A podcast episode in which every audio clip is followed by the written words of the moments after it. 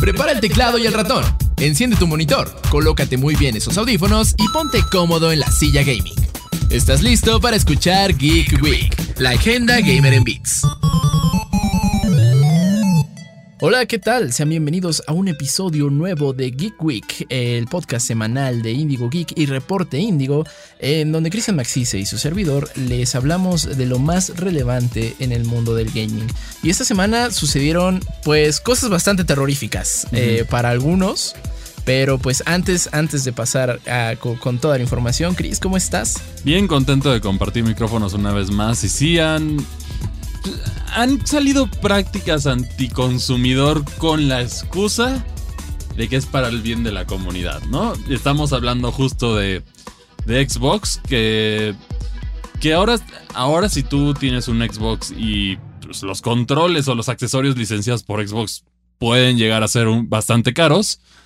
Ve haciendo tu guardadito. Ve, haciendo tu guardadito porque todo lo que no sea licenciado de manera oficial por Xbox dejará de servir. ¿Cuál es el argumento de Xbox que sí es una realidad?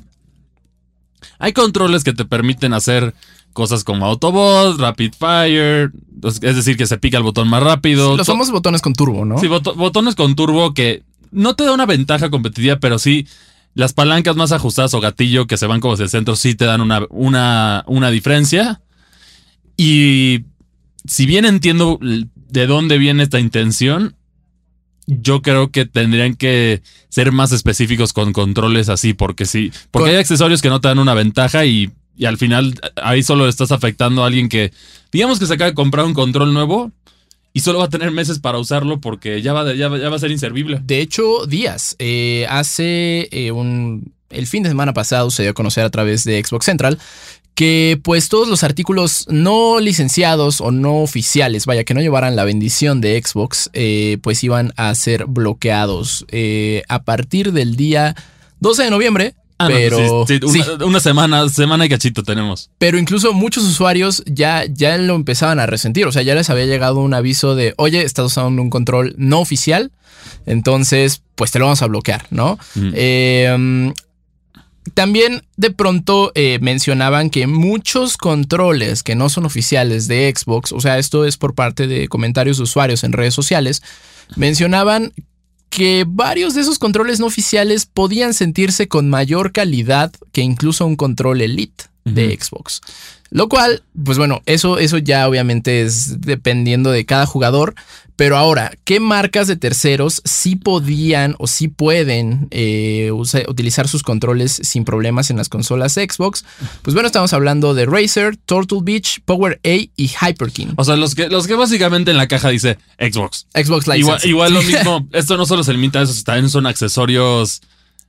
Son accesorios fuera de controles, es decir, auriculares, todo esto, entonces ya vas a ah, tener. ¿Auriculares por qué? Sí, no te.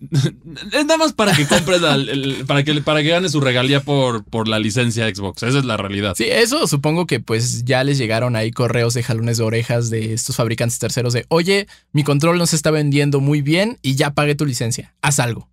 o si no te voy a demandar, ¿no? Pero, pero en, este, en este caso, es raro que Xbox tome esa postura si se supone que ha sido el, el amigable de todos, pero ya vimos que todo tiene un costo y si de verdad se preocuparan, que también hay yo veo un poco de hipocresía en esto, que a mí me pasaba con Halo. Si de verdad se preocuparan tanto por las desventajas que te da en línea, ¿por qué no podías deshabilitar el crossplay en Halo Infinite? Ah, porque, a ver. Porque si no, no ibas a encontrar a eh, nadie. pero, pero es una gran desventaja para los jugadores de Xbox. De por si eso ya es una desventaja, no poder deshabilitarlo. Y también en el hecho de Halo The Master Chief Collection, este, en PC está lleno de hackers y de bots. es, el problema de aimbots y todo este, este tipo de. Wall hacks. De, cosas que. que son. es trampa y al final constantemente se está batallando. Call of Duty, la beta de Modern Warfare 3 salió con esto. Entonces yo quiero ver, ya ahorita, ya, ahorita a partir de este momento ya va a ser responsabilidad de Xbox. Entonces, ¿cómo vas a lidiar con estas prácticas injustas? Sí, totalmente como lo mencionabas, anticonsumidor. Eh, hasta parece que alguien de algún ejecutivo de Samsung se unió a las, las filas de Xbox, ¿no? Bueno, pero hemos visto en muchas empresas de tecnología, incluso tristemente en el caso de México, hasta el gobierno de México, el gobierno de México tuvo que meter las manos. No, dobló las manos porque aquí tenemos la situación de que se descompone alguna tecnología y en Latinoamérica la verdad los servicios con las empresas son para llorar. Horribles. Estamos, aquí sí es la Tamel, en el caso de Nintendo, Xbox también tiene una respuesta muy lenta, PlayStation Ni se para diga. llorar. O sea, sí, van de mal en peor, van Sí. de mal en peor.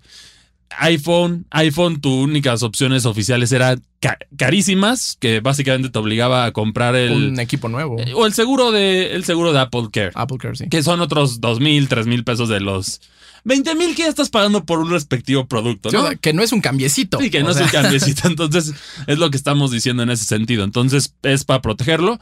Samsung hizo lo mismo, pero había mucha gente que tenía la habilidad de reparar estos aparatos. Incluso con los, con los videojuegos, con los Joy-Cons, que son muy polémicos, que si bien tú puedes reportarlo a la Tamel y decir, oye, me pueden hacer el cambio, es lentísimo, lentísimo, lentísimo. O sea, por pura desesperación vas a comprarte unos nuevos antes de que te lleguen, antes de que te lleguen los reparados. Justo eso te iba a decir, o sea, creo que tú tuviste una, una experiencia así, ¿no? Eh, más o menos cuánto tiempo te demoró. Sí, se tardó bastante, bastante. O sea, sí, habla, estamos hablando de meses. Wow. O sea, Sí, no, no al- poder al- jugar al final, bien. por sinceramente, meses. yo me desesperé. Sí. Compré dos Joy-Cons, o sea, ya un respaldo ahí que están en caja cerrados por- para el momento que llegue. Por si algo sale mal. Que en este caso sí Nintendo tiene que mejorar la calidad de, de su próximo control, sí, o sí. Sí, 100%. Habrá que ver qué, qué, qué pasa con la consola, que ya salió una nueva patente que está muy extraña. Puede ser indicios de la nueva consola, no sé. Que son, es una- son como dos pantallas sobrepuestas que se pueden separar. Está muy extraño Wow. el concepto, pero habrá que ver si esto es o para algo futuro. Porque eso en teoría te permitiría también retrocompatibilidad con los juegos de Nintendo 10, que sería... Sería algo... Sería Sería, un- una joya. Sería una joya. Sí, y pero bueno, también recordemos que pues Nintendo de pronto patenta muchas, hay muchas cosas patentadas, no solo de Nintendo, de muchas Claro que no, que nunca llegan a la luz. Por ejemplo, el. Switch en algún momento era, era ovalado el control y Sí. se ve. Entonces sí, o sea, son patentes es como para protegerse para que no salga algo parecido o algo así. Entonces, Y volviendo un poquito a Xbox, eh, pues también justo habría que ver la calidad de estos, pues tanto del control, pues de oficial de Xbox, que el que viene con la consola, así como el de terceros. O sea, también recordemos que el- la- los primeros tirajes de PlayStation 5 a los gatillos ah, ápticos le, se descomponían, se reventaban. Qué, qué raro. Bueno, aquí sí hay que hacer un, un hincapié porque sí es una. Bueno, no sé si puedo decir que es una realidad o no, pero. Pero a la hora de enviarle a influencers y a, a las empresas que se dedican a medios de videojuegos, se aseguran de que no vengan con estos errores. Claro. O sea, hay, hay un como un control extra de calidad. O sea, ¿en, en qué sentido? Mi Xbox ha funcionado maravilla, nunca tuvo problemas y mi PlayStation 5 tampoco tuvo problemas. Exacto. Nintendo todavía no, no, tenido esa relación para llegar a ese grado, entonces quizá con el nuevo será el futuro, pero, pero sí es una realidad que tienen ese cuidado extra. Quizá hasta. Hay, hay algunos que es hasta más drástico. No, no, me- no, no voy a apuntar dedos a, a marcas, pero hablando hasta de los ventiladores, Claro. que son de mayor calidad para asegurar que no salga esta frustración y, y lo compres, por ende, ¿no? Pero entonces sí es una inversión extra por parte de, de, los, de las empresas que, que aquí es, es algo polémico, pero es una realidad. Sí, que ahora pues también es, es un cuidado que deberían tener con todos sus Exacto. usuarios. Sí, sí, de acuerdo. Definitivamente. Eh, pues ahora también habrá que esperar qué pasa cuando. Pues aquí en México eh, hay, hay una, hay una organización que, pues curiosamente responde y responde muy bien. Eh, la Profeco, habrá que ver cuando esta, e- esta nueva decisión por parte de Microsoft llegue a oídos de Profeco, porque recordemos que con Samsung, que en meses o semanas pasadas empezó a bloquear sus equipos que se vendían en el mercado gris, que bueno, no eran precisamente equipos piratas o clones, solo que habían sido vendidos a través de, de Se- distribuidores no se- autorizados. se- segunda mano. Ah, exactamente. O sea, incluso, pues todos conocemos servicios de como Amazon Renewed, que Sí. pues es nada más lo, lo reconstruyeron, un teléfono reconstruido. Incluso esos que eran originales de Samsung, pero que no te los había vendido Samsung, Sí. los bloquearon. Que hay una parte, es- este es un debate muy fuerte, en especial en Latinoamérica, pero el tema aquí, por un lado tienes que Samsung está defendiendo que no se venda piratería y mercancía robada. Es- es- ese es, el- ese es Por un el lado, lado, de sí. aquí, pero el, lado, el otro lado es el consumidor. Hay consumidores que dependen de eso, si no, no pueden obtenerlo. O que no están al tanto de que su teléfono es pirata. Sí, o que, o que es robado. Que es, esa es una, esa es una triste realidad de Latinoamérica, que la ignorancia a veces mejor no investigas para ni siquiera sí, no, el, hacerte el, el, famoso the less I know the better. exactamente, exactamente. Entonces esa es una situación de la región que se tiene que arreglar. Por lo menos están dando pasos para hacerlo más accesible. El caso de Nintendo que ya bajó los precios de los juegos. Este, el caso de Xbox que también fue muy noble con el, Game Pass a 10 pesitos constantemente, aunque la gente abusó, de eso y por eso, por eso ya no, ya no está el, Game Pass a 10 pesitos. PlayStation se tiene que, que, acoplar, pero tienes que ser amigable con los usuarios en este tipo de cosas. Otro detalle, por ejemplo, Apple. Apple con los iPhones que cada vez lo hace más difícil para que cuando lo traten de separar el iPhone se rompa y ya no sirva. Vaya, vale. Sí, para que tengas que ir a fuerzas con ellos. Que es una práctica desleal, a mi parecer. O sea, si por sí ya le pones la obsolescencia programada, que es decir, todos los productos tecnológicos ahora, si te preguntas por qué los, los refrigeradores y la tecnología de los años 40 duran, siguen, siguen sirviendo. Sí. Y ahora ya no te duran ni 10 años. El, el famoso refri de la abuela, ¿no? Exactamente. O, el microondas, que era, era tecnología que estaba hecha para durar. Pero aquí se dio el problema de cómo hacemos si un producto es perfecto, ¿cómo va a ser que compren de nuevo? Porque lo compran y ya no lo van a volver a comprar. Lo mismo con los coches. Tienes modelos como el Bocho, que en México fue icónico durante tantos años. Y a la, fecha los vemos circular por la ciudad. Y, la gente no los compraba. ¿Por qué? ¿Por qué no compraron otro coche? Porque el Bocho tenía. Era muy fácil de cambiar las piezas, lo podían hacer todos. Y eso es lo que está pasando con la tecnología igual el bocho lo dejaron de producir porque ya no, no podían vender otras cosas. Entonces, eso, ¿en qué lugar nos da coches que son menos amigables con el usuario para intercambiar partes y, mantenerlo vivo más tiempo? También en el sentido de que pues ahora los atascan de chips y sensores, ¿no? Sí, y, tienes el impacto ambiental que también es algo de que, no, no se habla mucho, pero también es algo que vale la pena mencionar. Entonces, reciclaje, mercado de segunda mano, todo debería ser permitido a mi parecer. Sí, totalmente de acuerdo. Y bueno, justo eh, esta, decisión del mercado gris y Samsung, la Profeco le echó para atrás, al menos en México. Eh, habrá que ver qué pasa ahora que esta noticia de los controles no autorizados llegan a, oídos de esa organización. Porque sabemos que esto, esta es la bofetada para Latinoamérica. Porque también, eh, eso, exacto. Y que, y que aquí Xbox sí tiene una presencia fuerte. Sí. Entonces no pueden meterse en esa clase sí, no, A ver, estás hablando porque a ver, un Xbox Elite, ¿cuánto cuesta? Estás hablando más de dos mil pesos. Sí. O sea, el normal, el, el, normal, el control básico está en 1500 pesos, que ya, ya es una buena inversión. Sí. El Elite, si ya te vas al más nuevo, estás hablando de 3 mil pesos. Si, si, es una edición especial, suerte con la reventa, ya estás hablando de unos 4 mil, 5 mil pesos. Y si bien te va. Si bien te va. Hablando de ediciones especiales como la de Halo, entre otras cosas de los, de los Xbox Elite. Pero entonces este problema... Y hay otro detalle que también mucha gente nos ha, llegado, nos ha hecho llegar que... A ver, tú también esas, esas piezas se las puedes poner al, al Xbox de Control Elite. Entonces no resuelves el problema. Lo único que haces es sí frenas a los que tienen, tienen eso, pero todavía los que, los que lo hacen, pero con el control de Xbox oficial, no tienen problema, porque al final, solo con cambiar la palanca y los gatillos y otras cosas, puedes tener la misma función. Entonces, pues, lo único que haces es que garantices que lo compren. Sí, esas restricciones, justo, en lugar de sentirse eh, justificadas eh, del lado de, pues, desventaja competitiva y de calidad, pues se siente totalmente como pues un, un candado, o sea, un al, al, usuario le amarran las manos y pues bueno, habrá que ver qué, qué pasa, porque también pues de, desarrolladores o diseñadores de hardware terceros. Sí, les va a dar en la torre. Exacto. O, sea, quizá no, no, no le afecta a tus Racers, a tus HyperX, pero al, independiente que solo vive de eso, Hori o alguno de esos. Extraño Mad Cats. O sea, Mad Cats falleció un poquito por eso. exacto. Entonces, esa es la situación con, con este tipo de accesorios que tiene, que es polémico si los bloqueas. Y por eso ya solo vemos, por ejemplo, recientemente tuvimos la reseña de, de unos auriculares de Razer. Ah, sí. Que en este caso. Los Cloud 3. Versión Xbox. Ajá. Porque no los vas a poder usar seguramente en un futuro en PlayStation porque son versión Xbox. Sí tiene los colores de Xbox negro verde contra el de PlayStation que es blanco y azul. Pero, ¿de verdad es necesario hacer esa separación? O sea, eso, es lo que nos están empujando a la exclusividad ahora, no solo de juegos, sino ahora de accesorios. Pues también con, con las famosas memorias de Xbox, ¿no? O sea que si bien son son memorias, tarjetas de memorias muy amigables y ayudan a expandir la, la, capacidad de tu Xbox, pues eh, Microsoft te garantiza que va a funcionar siempre y cuando traigan el famosísimo sellito, ¿no? De Xbox Official. Sí, que ese es el problema de estos productos. Pero también te salvas de. de o sea, por la otra, para cerrar este tema, la contra, el contrabalance es que. Pues, son autorizados por Xbox, entonces en teoría garantizan que funcionan de la mejor manera con en teoría. En teoría. ese, es el problema. Pero, pero si, si fuera verdad, sí está bien. Porque luego también.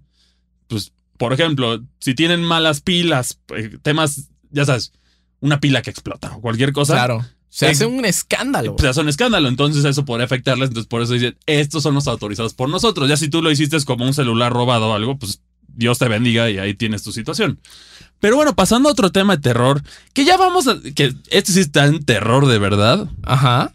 ¿Te parece si hablamos sobre los peores juegos del año? Porque hemos estado echándole flores a Resident Evil, a Metroid Prime, Recientemente a Kingdom, Adam Wake, Baldur's Gate, Starfield.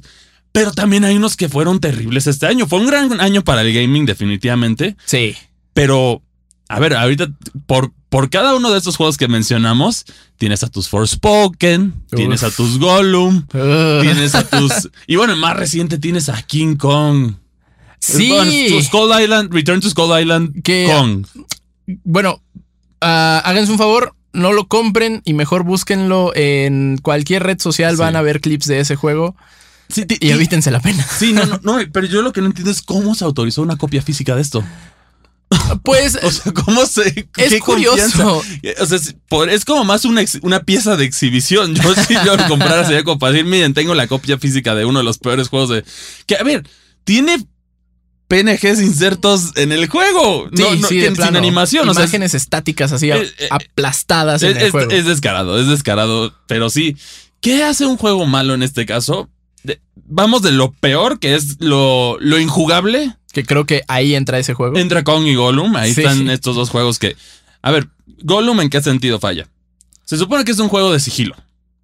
Si el sigilo está mal en un juego de sigilo, es un desastre. Entendemos la frustración que puede ser las misiones secundarias de sigilo en un juego que es no te ven y no está formado el gameplay alrededor de eso. Es súper molesto. Saludos Spider-Man. O saludos Wind Waker también. sí. Pero en este caso, cuando está bien implementado, tienes Metal Gear, tienes Splinter Cell, que son juegos que están hechos con eso en mente y son geniales. Pero cuando eso falla y es la mecánica central de tu juego, no va a servir perdido, el juego. Estás perdido. ahí nos vamos ya. Calidad de los visuales y lo demás que es un desastre todo. Sí, no, y que Gollum, o sea, que estaba mal por donde lo miraras, ¿no? O sea, también la, la movilidad de, del personaje, o sea, pesaba 3 gramos, saltabas poquito según tú y tu personaje se iba al cielo. Sí, sí, sí. Era, una, era una situación bastante ridícula con Gollum. King Kong está más jugable sí, pero, mm. pero ah, se ve que es presupuesto de, de muy, muy bajo. De pronto, de pronto hay gente que menciona que este juego es el clásico bait, ¿no? De, O sea, sabemos que tenemos poco presupuesto. sabemos que alcanzamos la, licencia de Kong, entonces vamos a aprovecharlo. Que lo es lo mismo de Gollum, aprovecharon la licencia y pues ahí están los desastres que fueron estos juegos. Luego pasamos a lo que es cómicamente malo. O sea, es jugable, pero, pero no, no ofrece. Bueno, Primero tenemos a Redfall, que es, es el punto medio entre lo cómicamente malo y lo, y lo verdaderamente y lo verdaderamente malo. Sí. ¿Es jugable? Sí. Ya definitivamente con el parche ya mejoró. Definitivamente sí. Ya, o sea, sí cumplió Arkane con esa parte, pero no le quita que es un juego aburrido. O sea, ya, resolviste la inteligencia artificial de los vampiros que estaba para, llorar y era un chiste y era lo que más te da risa del juego. Pero, y, pero ciertos problemas entonces se perdió la base de jugadores que era lo que querían tener, todo esto entonces aburrido. Y luego entra Forspoken que ya es jugable, pero, es aburrido. No, quieres jugarlo. No, te genera nada. No importa que No te genera nada. sí, ese, ese, este justamente es como beber un vaso de agua, ¿sabes? O sea. lo haces, pero no. Lo haces, pero no te sabe a nada. Sí, o sea, es simple o no, no te emociona. Y o bueno, también puedes decir como una comida cuando estás enfermo en la panza, ¿no? Ajá, que, sí. Que, es, blanda, blanda. es, como, eh, o sea, es, un, es un ejemplo, es una, una súper burda, pero es como cuando mascas papel. Sí. Se sabe a nada. Sí, e, e, eso es lo que son estos juegos, ¿no? Y por último tenemos los ports que trataron de aprovechar el nombre de una franquicia con renombre y fueron un desastre. En este caso tenemos solamente dos en este año que A mi parecer, bien por, bien por los desarrolladores que mínimo latinaron con la mayoría, ¿no? Que The Last of Us, The Last of Us en PC, que fue un desastre, cargas eternas, la- de darle problemas de iluminación. Sí. Sí, tenemos todos estos detalles. Y por otra parte, tenemos otro que se siente más, con todo respeto, se siente como un cash grab, solamente, que es Mortal Kombat 1 para el Nintendo Switch. Mortal Kombat, hay que aclarar, el juego está bastante bien. Mortal Kombat 1 en cualquier otra plataforma que no sea el Nintendo Switch. Visualmente es llamativo, las, La jugabilidad es buena. la jugabilidad es muy buena, el competitivo ahorita está creciendo. La historia está La historia, la historia está entretenida, pero tienes. Tienes un port que no, no les. No, no- se ve que fue nada más. Queremos eh, tener acceso a esos 120 millones de usuarios de Switch en lugar de hacer algo digno. ¿A qué me refiero a algo digno? The Witcher, The Witcher 3, Doom Eternal. Doom Eternal, que son ports que han respetado el Nintendo Switch, que dicen, ok, sí es un es limitado, pero vas a sacrificar ciertas partes para que sea lo más óptimo posible. Aquí ni siquiera se sacrificaban visuales y ni siquiera tiene buen rendimiento. Ese es el problema de, de Mortal Kombat en este juego, ¿no? Que son los, los verdaderos terrores de, Sí, de este... y, y justo el problema con el rendimiento es, oye, es un juego de peleas. No puede haber hipos. O sea, si fuera un walking simulator, es molesto, pero ok, no pasa nada si se me pierde o se me traba dos frames. En un juego de peleas eso es vital. Sí, ese es el gran problema de, de, Y- de este título. Y hablando tantito de justo de cosas de terror eh, para los usuarios, esta semana se estrenó por fin eh, Silent Hill Ascension, un juego, bueno, no juego, era una serie interactiva. Es una serie interactiva que apenas tuvimos el primer episodio ayer en la noche, el día que estamos grabando, Ah, que es. 1 de noviembre, es decir, 31 de octubre, que habrá que ver para dónde se va. El problema, o sea, vaya, independientemente de la historia y todo, algo que sí vale la pena mencionar es que ya vimos por qué es gratis y ya vimos cuál es su modelo. Tiene Battle Pass. Una serie. ¿Por qué? Sí. ¿Por qué? Konami tenía que, tenía que, tenían que salirse, con- tenían que hacer algo. Eh, Era demasiado bueno para ser verdad. Pero, pero, qué chava. O sea, ¿sabes? Tan fácil que pudo haber sido. ¿Sabes qué? Ya, se la Dásela a Netflix. Sí. Netflix tiene varias cosas interactivas Sí, y le salen bien. Sí, no, y no solamente la, la serie de. Bueno, la que todos conocen, la de Black Mirror, pero también tienes. Hasta incluso los, los meditativos. Si, te lo voy a dar recomendación si, si tienes algún problema de ansiedad. Headspace, o, ¿no? o Headspace Buenísimo. está ahí, es buenísimo para relajarte. Entonces, y es una experiencia interactiva en el sentido que te dice. ¿Con qué quieres ir hoy? ¿Cómo lo vas a hacer? Y todo esto. Entonces, sí. Minecraft Dungeons También. también. Y es de gaming y es interactivo. Y está bien. O sea, para niños les, les gusta mucho.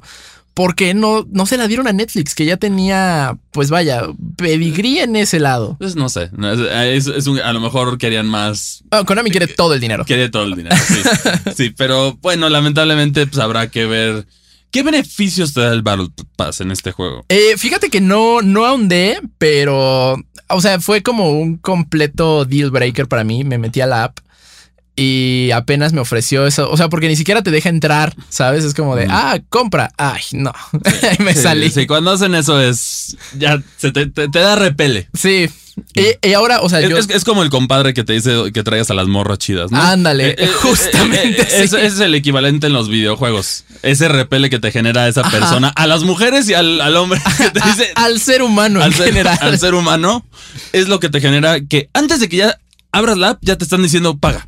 Es lo mismo que me pasó con la aplicación de Call of Duty a mí. Oh, que- sí, que- en la beta de Modern Warfare Sí, 3. que, que es muy invasiva, muy invasiva en ese sentido. Antes de que, ¿dónde están los juegos? No, mira, estos son los Battle Passes, este Ajá. es para este, este es para este. Checa mira, las skins. mira aquí, aquí está el- aquí está este personaje, disfrútalo. Y es como, ¿dónde está el juego? Yo solo quiero entrar al juego. Ya Primero después- déjame jugar Sí, y después ve.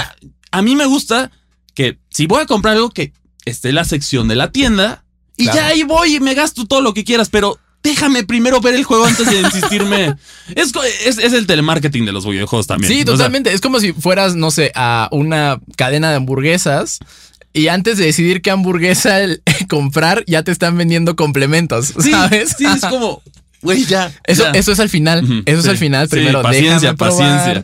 Pero sí, bueno, pues en este caso, esperemos que por lo menos el remake de Silent Hill 2 sí salga bien. Sí. Respete como, como lo hizo, como lo hicieron con Resident Evil 4 Capcom. Sí, que, ojo, de ese lado, eh, pues hay, hay que esperar. Eh, sabemos que este tema de Silent Hill Ascension técnicamente Konami solo metió las manos en el término jurídico y ejecutivo. A, lo, mejor es, parte del financiamiento para el juego. Ojalá, podría no ser, sé. Podría ser, no, no sabemos, pero... Pero sí, así está Silent Hill Ascension para, para disfrutar, aunque ya pasó la noche de brujas. Todavía pueden. Hay, muy buenos títulos disponibles, en, a mi parecer, en diferentes lugares. Y bueno, nuestras recomendaciones. El remake, si tienes el, el Xbox Game Pass Ultimate, tienes el remake de, de Dead Space, que es un gran juego de terror. En el caso de PlayStation Plus tienes The Callisto Protocol, que también es un gran juego. Eh, a mí sí me gustó, yo sí lo defiendo. Siento que fueron demasiado duros con, con The Callisto Protocol solo por, por como el hype de que era el creador de Dead Space. Sí, sí, sí. Y lo comparan mucho con Dead Space. Tiene diferentes mecánicas, pero el combate es divertido. Aunque no llega a la altura de... Esa es la verdad, no llega a la altura, pero es muy sólido. Y en el caso de, de también otro juego que también está, lo vi en muy buen precio, que también es para mí el juego definitivo de terror. Resident Evil 7 Biohazard está en 139 pesos en la tienda de Xbox. Entonces. Ah, bastante eh, bien, oye. Sí. estaba en Game Pass, pero dejó de estarlo en 2022. Pero 139 pesos, o sea. Y es un gran juego de terror. Es que siento yo. Es una pizza. Sí. y es, es, de lo.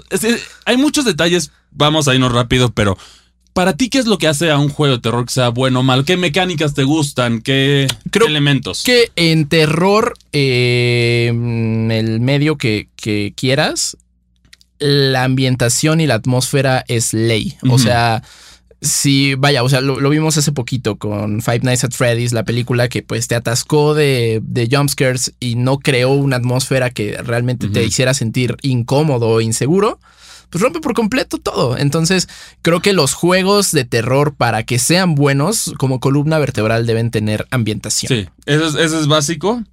Y después de ahí, yo también agregaría el sentido, saber manejar bien el sentido de la vulnerabilidad. Porque yo no soporto, o sea, los juegos de terror ya como que ya hartaron los juegos de terror donde no puedes hacer nada al respecto tú. O sea, a mí me gusta tener, por ejemplo, regresando al ejemplo de Resident Evil Biohazard, tienes momentos, a ver, Jack Baker te va a seguir y no y es, es despiadado y no puedes hacer nada. Pero luego, después de toda esta tensión que ya está acumulada, dices, ya, por favor, déjame en paz. Tienes el momento que ya puedes atacar. Claro. Y eso te, te da la satisfacción, te relaja para prepararte para la siguiente sección que comienzas de no vulnerable y así. Como que esta, esta, esta escala siento que funciona muy bien. Porque si no, demasiada tensión o a veces no se logra ejecutar bien, hay casos que lo hacen bien, pero. Creo que el, único caso que se me viene a la mente que, que te eres completamente vulnerable, pero no se siente injusto, es Alien, eh, Isolation. Alien Isolation creo que lo hace muy bien. Pero, pero te da sentido de defensa. Claro. Eso es lo que digo. O sea, no es. ¿A qué me refiero? Este, ya salió, Amnesia, me refiero también a. Que son grandes juegos. También me refiero a Outlast. Que son los mejores ejemplos dentro de los que sí son. Eres vulnerable pero de esos salieron muchos juegos que también se toman ese modelo y lo hacen desastrosamente. Por eso yo digo que a mí me gusta tener ese sentido de defensa. También no, déjame, déjame respirar un poco. Y también yo siento que otro detalle es padre en, los videojuegos es implementar, no todo tiene que ser fuerzas miedo todo el tiempo. Que es otro detalle que es otro acierto, a mi parecer, de, de Resident Evil Biohazard. De agregar momentos cómicos y ridículos. O sea, es extremadamente perturbador, pero te da risa. A ver, estás teniendo un duelo de sierras con Jack Baker. O él, él, está haciendo vueltas en un coche en un garage y te está intentando atropellar. Pero es cómico, pero a la vez es extremadamente perturbador porque dices, este cuate está loco. Entonces, balancear esta parte que hace que tu juego se eleve más y sea mucho más memorable. El, que, el parry con cuchillo de león. o el parry con cuchillo de león a la motosierra. Son esos momentos que, que lo, yo siento que lo elevan y te hace más memorable. Porque, a ver, me vas a decir, de, de Amnesia, de Outlast o de otros grandes juegos de terror, ¿cuántos momentos de susto te vas a acordar? A lo mejor de uno, pero el resto se te van a olvidar. Claro. Pero de estos momentos cómicos bien implementados o como meme, como decimos el parry de cuchillo, ¿te acuerdas después de que ya salió el juego? Sí, totalmente. Eh, justamente creo que algo que a mí no me encanta eh, de, estos títulos que acabas de mencionar, de ejemplo, Outlast particularmente, que de pronto es demasiado grotesco. Ojo, no tengo problema con eso, pero creo que se cae más bien en el terror de shock que en el terror de pues vaya, de que justamente se te, te, te- se te meta ahí al cerebro y te haga sentir particularmente inseguro cuando estás en casa, ¿no? Eternal Darkness era muy bueno haciendo eso. Eternal Darkness, o sea, yo sé que es un demo, pero todos lo rejugamos hasta el cansancio, hasta que Sony nos lo arrebató, que fue PT. O sea, era, eran juegos que en serio te hacían sentir Tenso. inseguro en la vida real. Sí, es- y yo siento también, aquí otro detalle que vamos a debatir es qué perspectiva. Yo siento que primera persona es la única, la única efectiva ya para terror. Siento que tercera persona, si bien es la pionera, ya se quedó en el pasado. Por eso Resident Evil 4 entiendo por qué lo hicieron así, porque es una, una oda o un respeto al juego. Pero en el caso de Resident Evil ya, el hecho de que estés en primera persona, todo se siente más físico hacia ti. Claro. Y se siente más agresivo. O sea, por ejemplo, tienes momentos perturbadores a lo largo de Resident Evil, pero, a ver, lo que le pasan a las pobres manos de Ethan Winter, siento que lo sientes más personal. Ah, lo. Sí, que- claro. que lo- le clavan el cuchillo, Sí, sí, le sí. cortan la mano dos veces. Que no, me- no nos pregunten cómo pasa eso, pero sí, es, es raro que sucedió más de una vez, pero sucedió dos veces, ¿no? Sí, Entonces, primera persona definitivamente es el, el, el estilo para un juego de terror. ok. Fíjate que estoy completamente de acuerdo. O sea, eh, no recuerdo un juego de terror en tercera persona ahora que eh, estaba intentando hacer O sea, uno que recientemente esté de, de alta calidad, no por. No. Te voy a decir por qué. Yo siento que uno de los detalles es. No es tan efectivo. El hecho de que estás en primera persona no, no tienes la vista completa de una zona. Claro, no hay vista En, en tercera persona, en, en tercera persona, sí. Entonces tienes a Nemesis y a Mr. X, por ejemplo, que te están persiguiendo, pero, pero sabes dónde están. Sí. En el caso de Resident Evil Village, tienes a. eh, bueno, de Resident Evil Village tienes a, a Lady Domitrescu que te está persiguiendo, pero, o, la- o a sus hijas que te están persiguiendo y no sabes dónde están. O tienes a- al mismo Jack Baker que te está persiguiendo y tienes que tener el coraje para voltear a ver. Para ver, ya, se- ya se fue ahí está. Y que- De ese lado también es buenísimo el, el- o tiene que ser buenísimo el diseño de audio. Ujú. Porque justamente como no tienes mucha vista paralela, Sí. eh, necesitas, necesitas saber si hay alguien Tienes que oír los pasos ajá, potentes, tienes que oír todo esto. a la izquierda, a la derecha. Pero es muy importante todo esto en el diseño de los juegos de terror. Entonces yo siento que es algo que ha ido evolucionando, claro, como los demás géneros han necesitado, pero siento que ya el terror en tercera persona no es tan efectivo. Resident Evil, Resident Evil 4 lo demuestra, que es un gran juego de acción, Justo, de acción. pero, pero ya no, ya los elementos de terror fuera, a ver, tener a los regeneradores sin poderlos ver y nada más oír sus, cuando se están arrastrando y así sería algo espantoso y luego unas volteas y ya está pegado a ti el regenerador, porque aquí lo ves y es como, oye, y te, te vas, pero, pero ya sabes dónde está y ya solo es como, acomódate y dispárale a, lo- a sus, a- a los parásitos dentro de él. Que habría que ver cómo, cómo está la versión VR. Que la versión VR sí te pone en primera persona. Eh, Habrá que ver, es, es exclusiva PlayStation 5, ¿no? Es correcto, sí, para el PlayStation VR 2. Eh, bueno. Eh, ¿Y qué me dices, por ejemplo, de Dead Space, del remake, que también siguieron respetando la primera persona? Digo, Dead la tercera Space persona. Sigue siendo muy efectivo porque, a ver, los necromorfos son de los mejores, de las mejores criaturas más, Sí. de las criaturas más terroríficas creadas en un videojuego. Que yo, yo voy a poner, yo voy a decir mis tres criaturas más terroríficas y ahorita tú me dices las tuyas. Ok. Pero en este sentido, igual respeta, pero a ver, los necromorfos en primera persona, de que escuchas más cómo se cae un, un, un pedacito de la nave para que baje un necromorfo, sería, Sí. sería te, te elevaría la atención al mismo nivel que lo logra Alien Isolation. Porque constantemente lo estaría escuchando y sería ahí y ya lo tendrías aquí cerca. Y, y digo, yo siento que los controles de. de. De, de cortarle las, las extremidades a los enemigos se, se- se mantendría muy bien. Sí, es. eh, justamente creo que Dead Space me gusta que eh, rompe con esos clichés. Particularmente en, en el primer momento en el que sale, que era todo era zombies. Sí, eh, no le dispares a la cabeza, no sirve. Ajá. Ah, en su momento, quien lo, lo replicó fue Resident Evil 5 con los uroboros, que es como si le disparas a la cabeza, probablemente le salga ahí el gusano y te vaya peor. Sí. Eh, pero ahora, de, mi top de criaturas, creo que sí estarían necromorfos y los crabheads de Half-Life 2. Sí, son muy perturba- perturbadores. Son horribles. O sea, el audio cuando los incendias es muy feo. O sea, Sí. se escucha cómo están agonizando y Y el hecho de que es algo que toma el control de, de un humano. de un humano, que ¿no? justamente es un easter egg. si pones el audio de cuando un crabhead se está, se está quemando, en realidad es un humano pidiendo ayuda. Sí, sí, es muy perturbador, es muy perturbador. Yo voy a poner, no son de terror, pero también yo siento que hay dos que voy a poner en la misma categoría porque también vale a pena mencionar que es el Flood de Halo. Ok. Y el Parásito X de Metroid. ¿Por qué los pongo en la misma categoría? Porque hacen prácticamente lo mismo, roban la inteligencia, roban la, la fuerza, roban los cuerpos de... Le quitan la persona a este ser y básicamente con esto se vuelven una amenaza universal enorme. Que es, es, terrorífico si lo piensas así con estos. Con estos dos. Con estas dos criaturas. Los necromorfos son icónicos, entonces están siendo que sí. sí. En este sentido, no hay criatura de terror como eh, zombificada que sea más efectiva que los necromorfos. No, no, creo que no.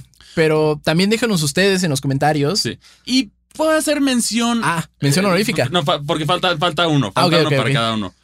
Yo creo que de Resident Evil sí, el, regenerador. El regenerador para mí es, es el, el más perturbador de los enemigos de Resident Evil. No sé ustedes cómo se sientan al respecto de esto. Ok. Y bueno, Pyramid Head también vale la pena ponerlo. Sí, Pyramid Head, que creo que es, es la respuesta que todo. Es la primera. El primer personaje en el que pensamos cuando pensamos en juegos de terror. Sí. Y. Que al final Pyramid Head es simplemente una visualización mental de los de los pecados y de que del autocastigo que se está haciendo el protagonista. Entonces, es una es interesante ver este giro inesperado con esta criatura, pero sí también es, es icónica. Y también el diseño tiene que ser.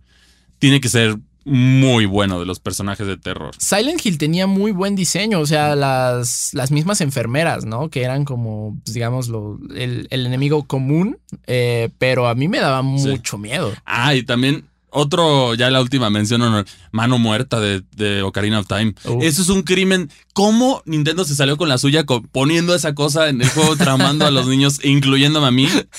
A ver, yo, yo no pude jugar el juego durante un gran tiempo después de que me topé por primera vez a mano muerta, que ese enemigo nunca ha regresado a The Legend of Zelda por obvias razones.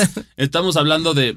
Visualiza un, una figura humanoide con una mandíbula muy grande, sin manos, pero tiene manos que, que tiene manos alrededor de, de, la habitación que sostienen a la presa en lo que él te muerde. Y tiene sangre. Sí, tiene sangre. la versión original tiene sangre. Entonces, ya después en la, en la versión 3D lo, lo nerfearon un poquito, pero aún así eh, es un generador de, pesadillas, a mi parecer. Y por último, o sea, creo que solo sale una vez. Eh, pero... Sale, dos veces. Eh, una en el, en la. Ajá. abajo de la. Ah, cierto, cierto. Del well y el otro en el Templo de las Sombras. Son, son, dos, son dos veces. Y bueno, antes que cerrar, solo para decirles, recuerden que este fin de semana a los, a los chilangos o a cualquier mexicano que viva cerca, los invitamos a visitar la Ciudad de México, ya que se va a estar llevando el Pokémon Go City Safari de la Ciudad de México. Esta es, es, la primera vez que un evento de esta categoría llega a la Ciudad de México, muy pedido por la comunidad mexicana desde hace muchísimo tiempo. Y de acuerdo a lo que hemos visto, se, se van a. Se, está rifando Niantic con este, con este evento. Sí, hay mucha colaboración y eso está, eh, pues, bastante interesante, ¿no? Que, que de pronto, pues, justamente Niantic, realidad aumentada eh, y, y, se preocupen por sus usuarios que saben que, pues, vamos a estar caminando a lo largo y ancho de la Ciudad de México. Eh, que, bueno, sabemos que existen zonas de riesgo y, pues, por eso hay operativos. Van a haber, o incluso operativos especiales, porque, bueno, la Niantic está colaborando con el gobierno de la Ciudad de México. Y con la Secretaría de Turismo. Y con la Secretaría de Turismo. Que también aquí se optimizaron rutas. Sí. Es decir, tienes la ruta. Bueno, hay diferentes rutas, pero de, decorado como lugares para ver. En el caso del metro, la línea amarilla, roja y azul, referencias claras, no tengo ni que hacer introducción. Van a estar decoradas temáticas de Pokémon. Por otra parte, la Alameda yo creo que va, a tener muchas activaciones. Va a haber muchos parques que van a tener activaciones. En Reforma ya pueden ver el cráneo. Va a haber 70, va a haber, creo que eran 10 7-Elevens que, que tienen decoración completa de Pokémon de, Pokémon Go, que eso va a estar padre. Luego les haremos un post con las ubicaciones de cada uno. Y por último va a haber puntos de interés en la Ciudad de México que te van a dar algo único dentro del juego. Que en los City Safaris se está haciendo común que te den un Eevee con sombrero de safari. Puede salir color, puede salir normal. Pero ¿qué tiene de especial este? Que solamente lo vas a poder encontrar aquí. tiene en, en, cuando capturas al Pokémon tiene un fondo. Generalmente es un, un fondo que representa el tipo de Pokémon. Cada uno, los, los 18 tipos tienen uno. Pero en este caso es el ángel de la independencia. Porque, porque, es único a la Ciudad de México. Ya lo hicieron en Nueva York, ya lo hicieron en Japón y ya lo hicieron en, en Corea. Entonces, este va a ser, este va a ser uno de los nuevos que va a ser interesante tener tu, Imagínate sacar tu Eevee color con el logo de la ciudad.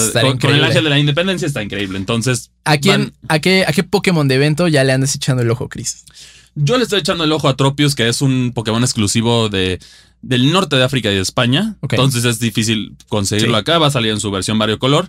El Eevee de la Ciudad de México también llama mucho la, la atención. Y aquí, como referencia para que vean el tamaño monstruoso de este evento, en Barcelona hubo 48 rutas que te llevaban al IBI, ¿no? Que es la recompensa del IBI. Ajá. Aquí en México va a haber más de 80. Para que se imaginen la dimensión por el tamaño de la ciudad, que es uno de los grandes retos que ha hecho Niantic y por eso va a haber muchas activaciones. Entonces, recomendaciones de lugares para estar en, este evento por seguridad y por cantidad de gente y que va, que va a haber más como convivencia. Vayan acompañados. Sí. La Alameda Central, yo creo que es la, es la, vieja confiable de la Ciudad de México. Cualquier jugador de Pokémon Go chilango lo sabe pueden ir a la Alameda, van a estar seguros porque es prácticamente puro jugador de Pokémon Go y ahí van a poder intercambiar, interactuar. Reforma también va a estar bastante seguro. Polanco, si bien no tiene muchas activaciones, es seguro, entonces no van a tener mucho problema ahí.